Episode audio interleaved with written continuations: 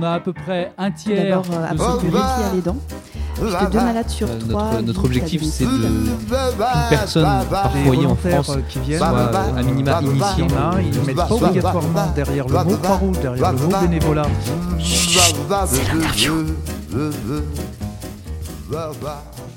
Bonjour et bienvenue. Cette semaine, le pôle formation de la direction des activités bénévoles et de l'engagement vous propose, dans le cadre des rendez-vous de la pédagogie, d'aborder ensemble le concept de la compétence. Cette notion, finalement, aussi répandue dans nos activités que diversement définie. Bonjour Francis Minet. Oui, bonjour Monsieur Judo. Vous êtes professeur au Conservatoire national des arts et métiers et vous avez publié de nombreux ouvrages dont le fameux Compétences, mythe, construction ou réalité aux éditions de, de l'Armatan. Alors c'est pour nous un honneur de vous accueillir et puis bien entendu un grand plaisir. Ben, plaisir partagé, bien sûr. Euh, alors première question, euh, Francis Minet, euh, la compétence finalement c'est quoi? Alors, c'est une question assez difficile finalement parce que la compétence est très mal définie. On pourrait, on peut même pas dire que c'est un concept, c'est juste une notion en fait. On, on- on parle de la compétence pour dire que quelqu'un est capable de faire quelque chose. Donc, euh, en fait, on définit la compétence essentiellement par les activités qu'elles permettent de réaliser. On dit par exemple savoir euh, dépanner un ordinateur, euh, savoir euh, soigner ou faire un prélèvement sanguin pour un soignant par exemple. Vous voyez, donc on, on désigne toujours la compétence par l'activité qu'elle permet de réaliser. Mais Voilà. la compétence, c'est pas forcément une activité, c'est ce qui permet l'activité. Voilà, c'est ce qui permet l'activité. Et c'est ce qui fait un peu la difficulté de cette notion. C'est-à-dire qu'en fait, tout le monde voit bien l'activité, mais quand il s'agit de voir la compétence, bah, on a du mal à aller à l'intérieur, euh, au-delà de l'activité, pour savoir finalement qu'est-ce qui se passe dans la tête des gens quand ils agissent. Et en fait, définir la compétence, c'est un petit peu aller dans la tête des gens pour savoir ce qui se passe dans leur tête, qui fait qu'ils font tel geste à tel moment, qui fait qu'ils s'arrêtent euh, à tel moment, qui fait qu'ils recueillent tel type d'informations, etc. Euh, tous ces éléments-là vont permettre de définir la compétence ou les compétences euh, au pluriel ou au singulier selon euh, euh, comment, comment on peut aborder les choses. Mais donc c'est la différence entre l'activité qui se voit en tout cas qui a un produit tangible qui est le résultat de l'activité.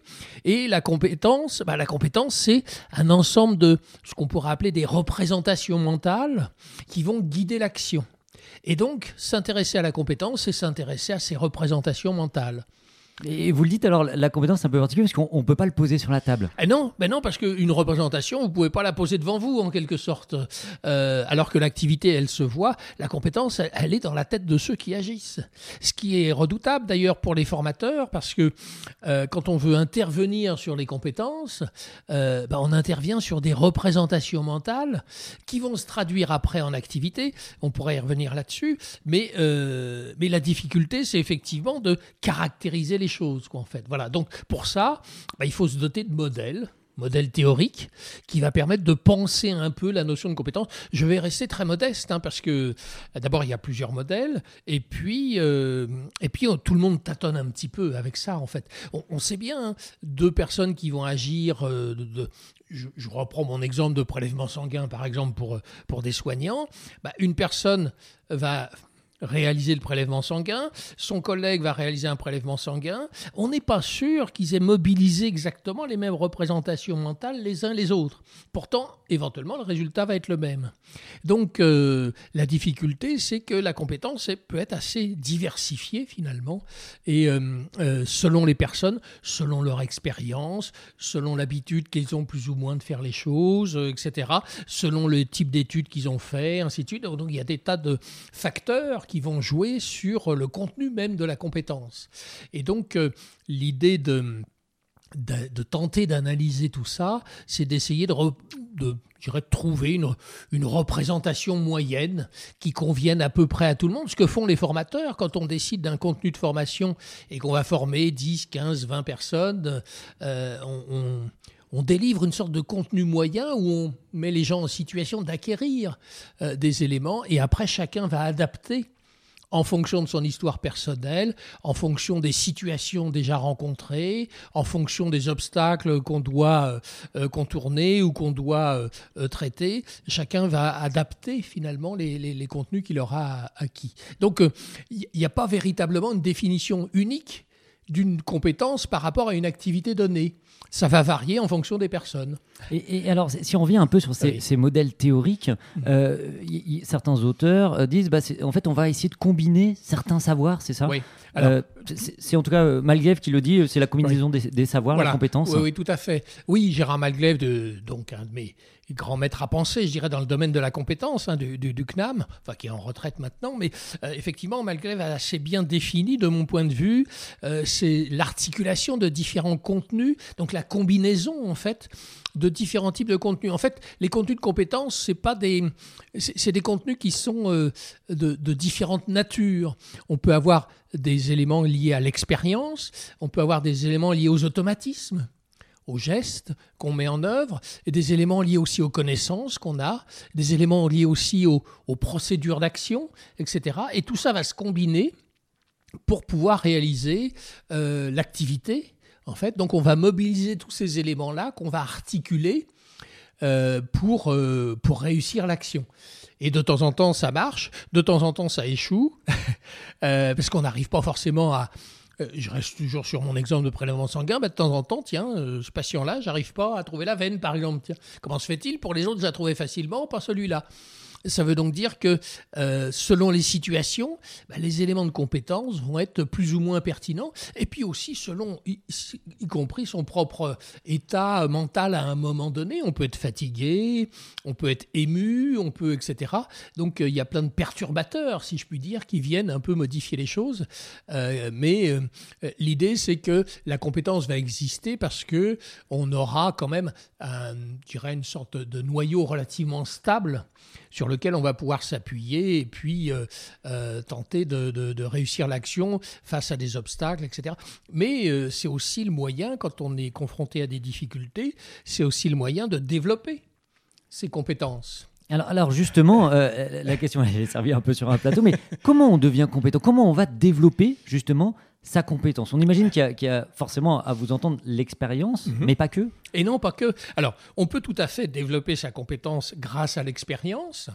Et l'expérience est indispensable, en fait. Hein. Euh, mais la, plupart du temps, ça ne suffit pas. Le problème de l'expérience, c'est qu'on arrive à développer sa compétence un petit peu face à des situations qu'on a rencontrées. Le problème de l'expérience, c'est qu'on apprend que par rapport à des situations qu'on rencontre et on n'apprend pas par rapport à d'autres situations qu'on n'a pas rencontrées. Euh, donc l'expérience permet de développer la compétence, mais de façon limitée. Limitée bah, aux expériences qu'on a faites. Si on veut aller plus loin, euh, il faut donc la remplacer ou compléter plutôt, enfin remplacer et compléter, il y a peut-être un peu les deux, euh, l'expérience par les connaissances. Les connaissances étant rien d'autre que l'expérience des autres qui a été formalisée. Et donc formalisée, c'est-à-dire qu'on a, on a décrit sous forme de discours, sous forme de dessin, sous forme de schéma, on a décrit des expériences, et comme on les a décrits, on va pouvoir les transmettre indépendamment à des gens, indépendamment des situations qu'ils ont déjà rencontrées. C'est l'intérêt des connaissances, c'est qu'on peut apprendre des choses alors même qu'on n'a pas besoin de faire l'expérience. Euh, alors juste une question, la différence entre la connaissance et le savoir. Alors, en fait, selon les auteurs, moi je fais pas de différence. Enfin, si le, terme savoir est peut-être un terme euh, très générique euh, qui va désigner l'ensemble des représentations mentales qu'on possède pour agir. La connaissance désigne pour moi, en tout cas, hein, dans la définition que j'en donne, un, certain type de représentation mentale comme je disais, formalisée, quelque chose que je peux dire, que je peux expliquer, que je peux éventuellement euh, schématiser, etc. Ça, c'est de la connaissance. Euh, ce que je ne peux pas schématiser, par exemple, c'est mes savoirs d'expérience. Je les sais, mais je suis incapable d'en parler, sauf à mettre en place un processus, d'ailleurs inventé par un médecin, euh, Claude Bernard, un, processus de formalisation de l'expérience qui va permettre justement de dépasser le simple euh, rencontre avec le réel, si je puis dire, pour pouvoir effectivement donner une forme qui va être transmissible à d'autres. Donc la connaissance, son statut euh, un peu particulier, c'est le fait qu'elle elle peut exister indépendamment de sa mise en œuvre. La connaissance je peux la poser sur la table. D'ailleurs, On la retrouve dans les livres, on Voilà, la... voilà. c'est ça. c'est- dans les clairement- livres, dans, dans les, euh, maintenant dans les vidéos, maintenant, etc., dans, euh, dans les discours, euh, etc. À la radio, par exemple, bah, on transmet plein de connaissances. En fait, donc on peut expliquer des choses, ça, ça existe, et alors même qu'on n'est pas en train d'agir, on peut parler de l'action grâce à la connaissance. Alors que l'expérience, bah, en dehors du fait d'agir, euh, le savoir d'expérience, il est, il est, hum, bah, D'ailleurs, il est même pas transmissible en fait. La seule chose que je peux transmettre de mon ex- mon expérience, c'est ce que je suis capable d'en dire. Donc en fait, c'est la connaissance que j'en tire que je vais transmettre. Mais mon expérience, elle m'appartient sans même que je sache exactement de quoi il s'agit. Et, et vous, vous le disiez d'ailleurs euh, tr- très justement, euh, vous l'écrivez, l'exemple de l'écriture, par exemple, le fait d'apprendre à écrire, Ben oui. c'est- assez extraordinaire parce qu'on peut pas, en fait, il n'y a pas de façon. euh, on, va, on, va, on va imiter, Oui. on va montrer des modèles, mais euh, Oui, on tout peut pas transmettre comme ça le fait de savoir écrire. Oui, alors oui, oui, oui, je rebondis là-dessus. Effectivement, l'exemple de l'écriture est très intéressant parce que on a tous appris, enfin à peu près, en tout cas dans notre dans notre monde occidental, on a à peu près tous appris à écrire.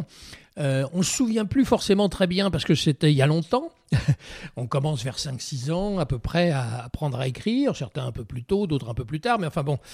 Et euh, quand on regarde le processus, c'est très intéressant parce qu'en fait, l'instituteur ou l'institutrice qui apprend aux enfants à écrire ne leur transmet pas l'écriture. Il leur transmet des instructions qui font que c'est les enfants eux-mêmes qui vont fabriquer leur écriture. Euh, on se souvient tous de ces quatre lignes, euh, là, un peu comme, euh, comme une portée de musique avec une ligne en moins, où on nous faisait faire un petit bâton, et puis après un petit rond, etc.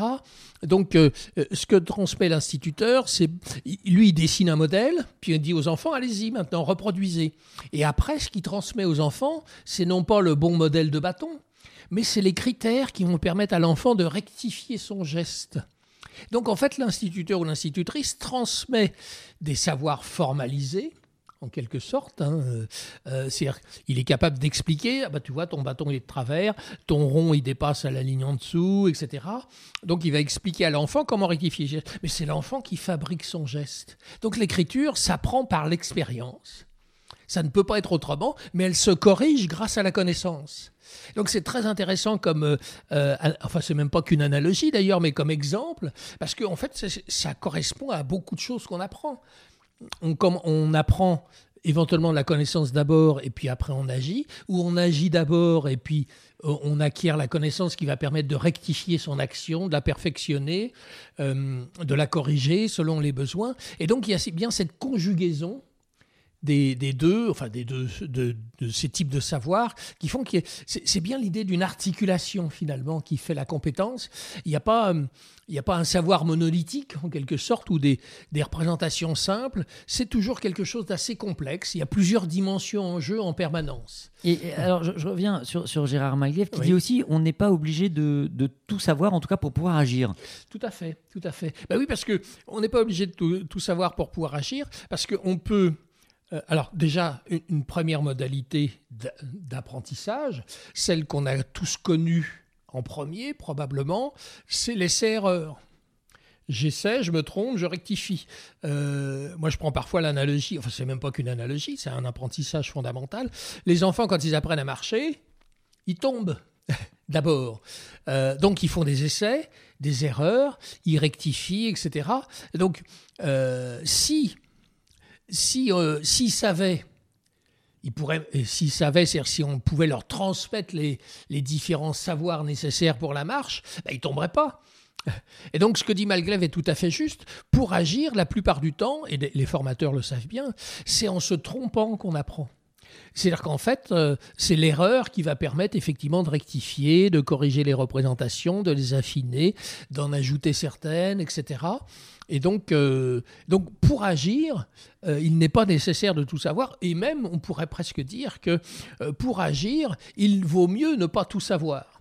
Vous- vous- vous- alors, je, je prends votre exemple personnel parce que vous avez passé Oui. récemment votre PSC1 Oui, et, et vous disiez, bah, en fait, finalement, pour pour faire le massage cardiaque, j'ai pas besoin de connaître le schéma anatomique complet du cœur, de Bah, savoir citer les valves cardiaques, etc. etc. Absolument. Vous avez juste besoin de la représentation de le cœur c'est une pompe, j'appuie dessus. Voilà, en fait. Oui, donc on a des représentations simplifiées de la réalité qui peuvent être tout à fait euh, opératoires, comme disent les, les ergonomes, c'est-à-dire nous permettre d'agir sans forcément euh, ingurgiter des, des volumes euh, de, de bouquins théoriques, etc. Heureusement. Heureusement, mais on est tous en, interaction avec notre entourage. On n'est pas forcément pour autant sociologue ou psychosociologue à décrypter le moindre rictus, le moindre battement de cils, etc. Ce qui ne nous empêche pas d'avoir de bonnes relations, ou mauvaises d'ailleurs, selon, euh, avec notre entourage. Heureusement, donc euh, il y a, euh, comment dire, dans la compétence, bah, il y a des éléments, notamment les savoirs d'expérience, le fait qu'on a vécu des situations qui vont nous permettre effectivement de pallier l'absence de connaissances. De connaissances au sens théorique du terme, qui permettent de comprendre. Il y a plein de choses qu'on fait, on ne comprend pas vraiment, mais on est quand même capable d'agir. Par exemple, bah, pour venir euh, ici au studio, je suis venu en voiture, très bien. Je sais démarrer la voiture, je sais tourner la clé, je connais la procédure, mais me demandez pas de démonter le moteur. Qu'est-ce qui se passe exactement Voilà. quand vous tournez la clé? Voilà. C'est Voilà. un autre. euh, Voilà, moi j'entends un bruit familier, je me dis bon bah, c'est bon, je peux démarrer. Euh, c'est peut-être le jour où je tourne la clé qu'il n'y a plus de bruit, là où euh, d'un seul coup je vais dire bah là ça dépasse ma compétence, je vais appeler le garagiste parce que lui il sait aller plus loin. Mais vous voyez, pour agir, pour conduire ma voiture, pour allumer la télévision, j'ai pas besoin d'être ingénieur, j'ai pas besoin de etc. Donc j'ai pas besoin de tout savoir pour agir. Heureusement. Et, et alors, je, je- je reviens euh, sur, sur le rôle du formateur dans ce cas-là. C'est au rôle, c'est le rôle du formateur de déterminer quels sont les savoirs nécessaires Et oui. et suffisants pour Eh oui, permettre eh oui. l'activité. Et oui, et c'est c'est bien la difficulté du formateur euh, auquel il est confronté, c'est jusqu'où je vais. Je prends un, un- un exemple bon, un peu caricatural, mais imaginez, vous voulez former des jardiniers. Donc, vous voulez former des jardiniers, très bien, et vous leur dites, bah voilà, euh, vous avez votre jardin là, euh, et puis bah, pour planter les choux, euh, bah, vous voyez, le, il faut les planter plutôt à ce niveau-là, plutôt de cette manière-là, parce que, et puis à tel moment de la saison, pourquoi? Bah Parce que le soleil, dans l'horizon, il va avoir telle trajectoire, etc. Ça, c'est ce que le formateur a décidé d'expliquer aux jardiniers. Mais en fait, c'est faux. Le, le- le soleil ne dessine pas une trajectoire, c'est la Terre qui tourne. Donc oui, c'est ça. Oui, on- on- donc vous on- dites on se il faut se méfier du bon sens parce que euh, finalement, en fait, le, bon sens, c'est pas forcément le réel. C'est pas forcément le réel, mais ça peut être suffisant pour agir. Et la, la métaphore du jardinier, c'est que j'ai pas besoin de savoir que c'est la Terre qui tourne sur elle-même, qu'elle s'éloigne selon les saisons euh, du soleil, etc., pour planter mes choux correctement. J'ai besoin de représentations suffisantes suffisamment opératoires pour mon domaine, mais c'est toute la question du formateur, jusqu'où je vais dans l'explication? Et alors, ça, ça- ça, c'est Piaget qui nous éclaire Oui. sur euh, euh, les représentations. Co- Comment ça se passe quand mes représentations ne sont pas, euh, on va dire quoi, adaptées ou en tout cas conformes à, à- à un apprentissage? Oui, oui, tout à fait. Oui, alors Jean Piaget, c'est vrai que c'était sans doute un des plus grands psychologues du XXe siècle, hein, et, et- et grâce à un peu l'inventeur, enfin en tout cas le précurseur de ce qu'on appelle maintenant la psychologie cognitive, donc la psychologie qui s'intéresse au traitement de l'information. Et il explique très bien, effectivement, comment les représentations peuvent naître et puis euh, se développer. Et le fait même que bah, soit on est euh, on a besoin de savoir pour comprendre ou euh, comment dire d'agir pour savoir en fait donc c'est c'est- très intéressant chez Piaget effectivement de ce double mécanisme finalement où on sait des choses qui vont nous permettre de- d'explorer un peu plus de façon plus approfondie ou plus efficace la réalité qui nous entoure. Et le fait même d'explorer la réalité qui nous entoure bouscule les représentations préalables qu'on avait, etc., nous met en déséquilibre en quelque sorte, puisqu'il a inventé cette notion d'équilibration, c'est du, jargon piagétien ça. Euh, L'idée c'est que euh, quand on apprend, euh, on est mis en déséquilibre parce que les représentations qu'on possédait ne sont plus tout à fait pertinentes, con- confrontées à des situations nouvelles qui nous obligent à penser différemment, ou confrontées, on apprend des représentations nouvelles qui nous font voir la réalité autrement et qui nous amènent à agir autrement. Donc cette idée de recherche d'équilibre permanent entre ce qu'on sait et ce qu'on fait, ou ce qu'on fait et ce qu'on doit savoir, explique le, euh, le mécanisme fondamental de l'apprentissage. D'où l'intérêt, pour pouvoir apprendre de se mettre dans des situations très diversifiées et euh, surtout d'éviter la routine. Parce que la routine, bah, on n'est plus mis en déséquilibre, on pense toujours avec les mêmes représentations, donc on progresse plus. Il faut se mettre dans des situations nouvelles qui vont nous obliger à penser différemment ou agir différemment, et c'est ça qui va faire aussi euh, l'apprentissage. Et c'est bien euh, ce que font les formateurs en proposant des exercices qui dépassent légèrement les capacités des personnes. Pas trop. Pas vous dites, vous dites eh qu'il oui. faut être euh, quand même en sécurité affective pour Voilà. apprendre. Et oui, oui, oui, tout à fait. Oui, parce que euh, finalement, l'acte d'apprendre, c'est un peu anxiogène. Je- on me met dans une situation, je ne sais pas bien y arriver, parce que euh, jusqu'à présent, j'y arrivais bien. La situation qu'on me propose est plus complexe ou différente. Les, les savoirs que je possède sont un peu insuffisants, en tout cas pas adaptés. Donc ça peut me mettre émotionnellement, si je puis dire, en difficulté. Ça, c'est Laborie, Henri Laborie, le, le neuropsychiatre, qui, qui expliquait ça très bien, en disant que finalement, quand on est mis en déséquilibre, on est un peu dans une situation comme si on était agressé en quelque sorte. Et donc, euh, il y a des gens qui réagissent à l'agression par l'agression, d'autres qui réagissent à l'agression par la fuite. Alors, l'agression par l'agression, c'est qu'est-ce que c'est que cette situation, etc. Euh, On, là. appelle ça des, voilà, des gens, on dit ah, bah, ils sont résistants à l'apprentissage, Voilà. on dit ils veulent pas apprendre. Et puis il y en a d'autres qui fuient en disant Oh, j'y arriverai jamais, c'est même pas la peine que j'essaie, etc. Et puis d'autres qui sont même complètement inhibés face aux, aux nouvelles situations, euh, et donc là aussi qui, qui ont du mal à apprendre. Donc un des rôles du formateur, souvent, c'est de, de gérer, d'aider les gens à gérer ces- ces- cet aspect émotionnel, en- en- et notamment, ça on le sait maintenant euh, assez bien, euh, en, projetant de la confiance sur la réussite. Parce que ça va permettre de dissiper la crainte ou, euh, ou, la, ou l'agressivité. En disant mais si je sais bien que tu vas y arriver on peut voilà en s'appuyant sur les réussites précédentes en projetant de la confiance sur les personnes etc et ça avec les enfants notamment on sait que ça marche très très bien. Ça marche d'ailleurs dans les deux sens c'est-à-dire que quand on projette de la défiance quand on dit à un enfant, bon, c'est pas la peine que je t'explique parce que tu comprendras pas, euh, il est probable que l'enfant ne comprendra pas. Et, ça, on, le dit souvent, on dit bah, euh, si on veut que la personne soit euh, pas bonne ou mauvaise, euh, on n'a qu'à le voir comme effectivement un mauvais participant et il fait. deviendra vraiment mauvais. Absolument, absolument, oui, oui. Et là, on n'est on est plus sur l'aspect de la compétence proprement dit, mais sur l'aspect de, des, des émotions, de, de la, comment dire, la représentation de soi, qui dépend largement du regard des autres.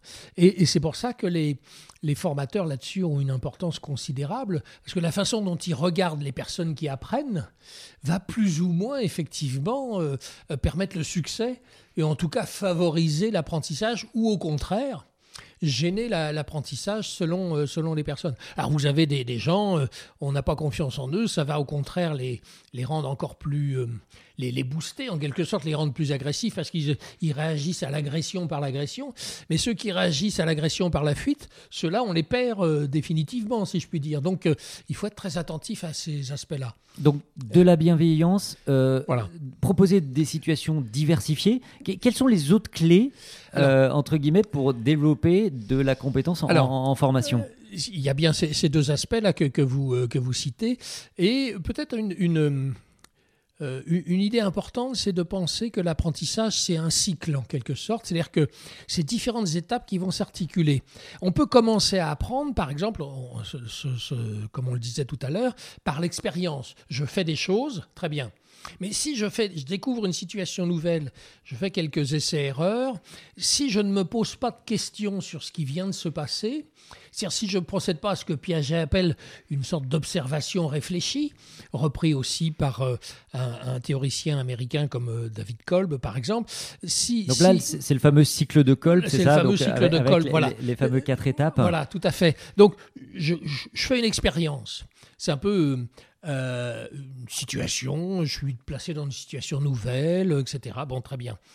Et une fois que la situation euh, est terminée, il faut que je me pose des questions. Tiens, qu'est-ce qui s'est passé? Faire ce que, ce que Kolb appelle effectivement, ou Piaget, l'observation réfléchie. On se revoit en train d'agir. Et puis après, on se pose des questions. C'est-à-dire, ah oui, mais pourquoi? Qu'est-ce qui s'est passé? Ça, je me revois en train d'agir. Et pourquoi ça s'est passé comme ça? Alors, soit on a les modèles, les connaissances qui permettent de répondre au pourquoi, soit on va les chercher. On va aller chercher dans la tête de son collègue à côté en disant tiens voilà ce, que, ce qui m'est arrivé, qu'est-ce que tu en penses? Moi je ne sais pas interpréter ça. Ou on va chercher dans un livre, ou on va chercher auprès d'informateurs, etc. Et puis après, une fois qu'on a compris, ou qu'on commence à comprendre pourquoi les choses se sont passées comme ça, c'est de se dire et la prochaine fois comment je vais faire? C'est en fait se donner des règles d'action qui correspondent à la fois à l'expérience qu'on a fait et à l'explication qu'on a réussi à construire sur ce qui s'est passé. Donc je pars de mon expérience, je l'analyse et, j'essaye ensuite du coup de me projeter, c'est ça? De, de, me projeter et puis de me mettre dans une situation analogue pour voir si finalement, les règles d'action nouvelles que je me suis données sont pertinentes. Et euh, bah, je continue le cycle. Observation réfléchie. Ah oui, ça s'est bien passé comme prévu, etc. Euh, ou ah non, ça s'est pas tout à fait passé comme prévu. Pourquoi Vous voyez? Donc on va faire tourner le cycle comme ça. Mais là, j'ai pris l'exemple d'un point d'entrée dans l'apprentissage par l'expérience. Mais on, on écoute une conférence, par exemple. Donc j'apprends des connaissances. Là, je suis pas dans l'action. Elle me dit Ah oui, c'est une façon de voir les choses que, à laquelle je n'étais pas habitué. Ah oui, alors qu'est-ce que ça change pour moi maintenant? Euh, Est-ce que dans les règles d'action que je vais me donner par rapport au domaine euh, que je viens d'entendre, est-ce que je change mes règles d'action? Bah oui, si je change mes règles d'action, bah après je me mets dans l'action pour vérifier si ce que j'ai bien compris est pertinent et que ça marche. donc là, le point d'entrée, ça devient un point d'entrée plus théorique mais qui va nécessairement passer par la pratique en faisant tourner le cycle d'apprentissage. Mais on peut aussi entrer par la simple observation. Je regarde un collègue en train de faire quelque chose. Ah oui, il fait comme ci, il fait comme ça, etc. Je cherche à comprendre, et ainsi de suite. Je me donne des règles d'action, j'expérimente, et, etc. Donc c'est l'idée du cycle d'apprentissage est quelque chose de très intéressant parce que ça permet effectivement de comprendre comment les compétences se construisent. Et l'idée, c'est qu'il faut que ça tourne suffisamment rapidement. Alors bon, après ça va dépendre des personnes, etc. Mais euh, on sait tous que si on fait, on rencontre une situation particulière, nouvelle, et qu'on ne réfléchit pas dessus, et qu'on l'oublie, ben, on a perdu une occasion d'apprentissage. Et, ça dit aussi du coup euh, que la formation, c'est pas uniquement, ça ne peut pas être que de la théorie dans une salle.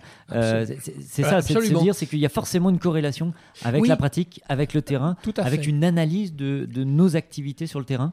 Alors ça, c'est bien une des, un des apports de la notion de compétence, c'est qu'on a compris que pour apprendre, il fallait forcément de l'alternance entre la théorie et la pratique. Euh, l'alternance est obligatoire parce que pour faire tourner le cycle d'apprentissage, bah, la partie quand on cherche à comprendre, on n'est plus dans l'action. On est dans la réflexion sur l'action. Mais réfléchir sur l'action, c'est bien, mais à un moment donné, il faut passer à l'action, parce que sinon la réflexion sert à rien. Donc il y a bien cette alternance qui est obligatoire, qui va permettre effectivement euh, le développement de compétences. Et ceux qui euh, euh, qui ont bien compris ce mécanisme, effectivement, sont des gens qui sont capables d'apprendre beaucoup de choses en permanence, parce qu'on va tirer parti de la moindre occasion soit d'une lecture particulière, on découvre qu'il y a une idée nouvelle et on voit comment la mettre en pratique, soit d'une circonstance particulière dans laquelle on est plongé, on réfléchit dessus, ça déclenche effectivement des éléments de réflexion nouveaux, etc. Voilà, donc euh, l'idée de faire tourner le cycle d'apprentissage en alternance, mais c'est bien l'idée de l'alternance hein, qui est vraiment le, seul, le seul principe qui permettent de développer la compétence. On le sait bien d'ailleurs, c'est même parfois caricatural, vous avez des gens qui vont passer euh, des années et des années à l'université à apprendre des contenus théoriques sans jamais passer à l'action bah, leurs contenus théoriques ne servent pas à grand-chose, en fait, parce qu'ils n'ont pas construit les savoirs complémentaires qui leur étaient nécessaires pour pouvoir euh, les mobiliser concrètement. Les connaissances ne se mettent pas en œuvre directement dans l'action. Il faut construire les éléments d'application, en quelque sorte, de, comment dire, d'organisation de l'action, de procéduralisation, si on veut utiliser un peu du jargon, euh, qui va permettre effectivement d'agir très concrètement, d'organiser les gestes. Et puis après, il faut construire les gestes ne serait-ce que ça. Hein. Mon, exemple de prélèvement sanguin, bah, il y a une partie gestuelle qui est non négligeable. Euh, il faut sentir le pouls, il faut, etc. Alors, ça, c'est vrai pour des activités où il y a une euh, physique, mais il y a de plus en plus maintenant dans les activités des gestes mentaux. Ça se passe dans la tête. Mais c'est aussi de l'ordre du geste, la façon dont on va interpréter des informations, la sélection de l'information, c'est des gestes mentaux. Un peu euh, dans la prise de notes, par exemple, quand quelqu'un prend des notes, il y a bien l'écriture qui se voit. Mais ce qu'on ne voit pas, c'est l'écoute. Ce qu'on ne voit pas, c'est la sélection de l'information. Ce qu'on ne voit pas, c'est le choix des mots qu'on va mettre sur le papier, etc. Tout ça, c'est des gestes mentaux qui sont obligatoires parce que si c'était pas des gestes, c'est un peu des automatismes qu'on peut mettre en œuvre sans, sans, sans trop y réfléchir, on serait incapable de prendre des notes parce que, euh, d'ailleurs, c'est pour ça que les enfants ne sont pas capables de prendre des notes la plupart du temps avant 14, 15, 16 ans, euh, parce qu'ils n'ont pas automatisé l'écriture. C'est ça, vous, vous dites, je crois, il faut 10 ans, 15 ans, combien de temps il faut pour en fait, automatiser bah, l'écriture? en fait, on commence à apprendre vers 5-6 ans, et c'est seulement vers 15-16 ans que les enfants commencent à être capables de prendre des notes. Donc, il faut au moins 10 ans de pratique intensive pour développer les automatismes qui sont liés à la prise de notes. Et ne serait-ce que le fait de pouvoir écrire en pouvant écouter autre chose que ce qu'on écrit, parce que dans la prise de notes, je suis en train de mettre sur le papier des choses, mais l'orateur, lui, il a, comment, il, a, il a déjà dépassé ça. Donc je suis en train d'écouter autre chose que ce que j'écris. Et pour faire ce mécanisme qui est une charge mentale non négligeable, il faut avoir automatisé. Il faut que l'écriture ne représente plus une charge mentale importante, il faut l'avoir automatisée. Et ça, c'est un entraînement. Mais c'est un peu. Ceux qui ont fait de la musique, enfin qui jouent d'un instrument, savent bien. euh, pour jouer d'un instrument, si au piano, quand vous jouez du piano, vous vous posez la question à chaque fois, de savoir où poser le doigt pour jouer une note, c'est fichu. Donc il faut développer des automatismes. Et ça se développe qu'avec l'entraînement. euh, intensif, euh, continu, etc. Et donc, euh, on voit bien que dans la compétence, il y a des contenus ces automatismes qui sont totalement indispensables. Il y a d'autres contenus comme les connaissances euh, qui sont pas du tout de même nature, qui sont indispensables aussi. Il y a des contenus d'organisation de l'action qui sont indispensables, qui sont pas seulement de la connaissance et ni des automatismes, etc. Il y a les savoirs d'expérience, le fait de sentir les choses. J'ai déjà rencontré cette situation, là je sens bien que, etc. D'autres types de contenus. Donc finalement, c'est cette articulation de ces différents contenus qui fait à la fois l'intérêt et la complexité de la compétence. Et alors, de- juste pour conclure, euh, euh, vous, vous en parliez, et je, et je crois que vous aviez euh, eu la chance de, de travailler avec, avec Monsieur Zarifian, c'était sur la diversification, en tout cas la diversité des situations qui, Oui. qui va faire la compétence. Tout à fait. Et oui, bah, c'est l'idée que, encore une fois, si on est dans la routine, c'est un peu le problème euh, rencontré par certaines personnes. hein. Je démarre dans un métier et puis euh, donc j'ai acquis des compétences à l'école. J'ai commencé éventuellement avec, grâce à l'alternance, à me perfectionner un peu. Et puis le problème, c'est que si je fais à peu près toujours la même chose, bah, un peu, c'est, c'est comme une spirale qui va s'effondrer, qui se refermer sur elle-même. Je vais de moins en moins réfléchir. Je vais de plus en plus agir de manière automatique. Je vais plus me poser de questions puisque la diversité des situations ne me sollicite pas parce que c'est un peu toujours la même chose. Et donc, j'ai pas de raison de modifier mes représentations, j'ai pas de euh, raison de développer mes compétences.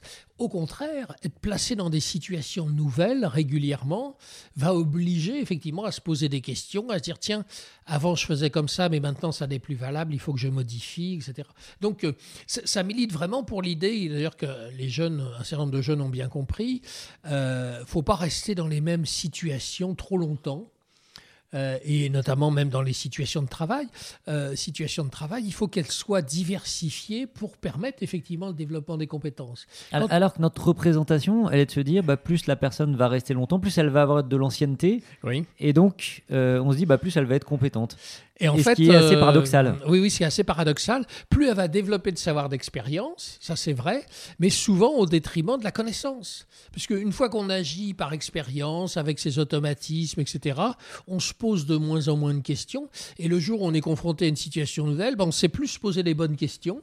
Parce qu'on en a perdu l'habitude et, euh, on se retrouve en difficulté pour, agir. Donc l'idée de la diversité des situations est très très importante et, euh, il faut, euh, comment dire, volontairement en quelque sorte chercher des situations nouvelles qui vont nous solliciter, qui vont nous obliger à réfléchir autrement, qui vont nous permettre, nous obliger à faire tourner le cycle d'apprentissage comme on disait tout à l'heure. Une nouvelle fois, un grand merci, euh, Francis Minet, de vous être euh, prêté au jeu de nos rendez-vous de la pédagogie. Euh, quant à nous, on se retrouve très vite pour d'autres sujets. C'était les rendez-vous de la pédagogie, une idée originale de l'équipe pédagogique nationale. À la technique et la réalisation, Lucas David. Good morning, Croix-Rouge. Ce podcast vous a été proposé par Good Morning Croix-Rouge, l'émission de la Croix-Rouge faite par la Croix-Rouge pour la Croix-Rouge. Retrouvez-nous sur vos plateformes de podcast préférées et abonnez-vous. À bientôt.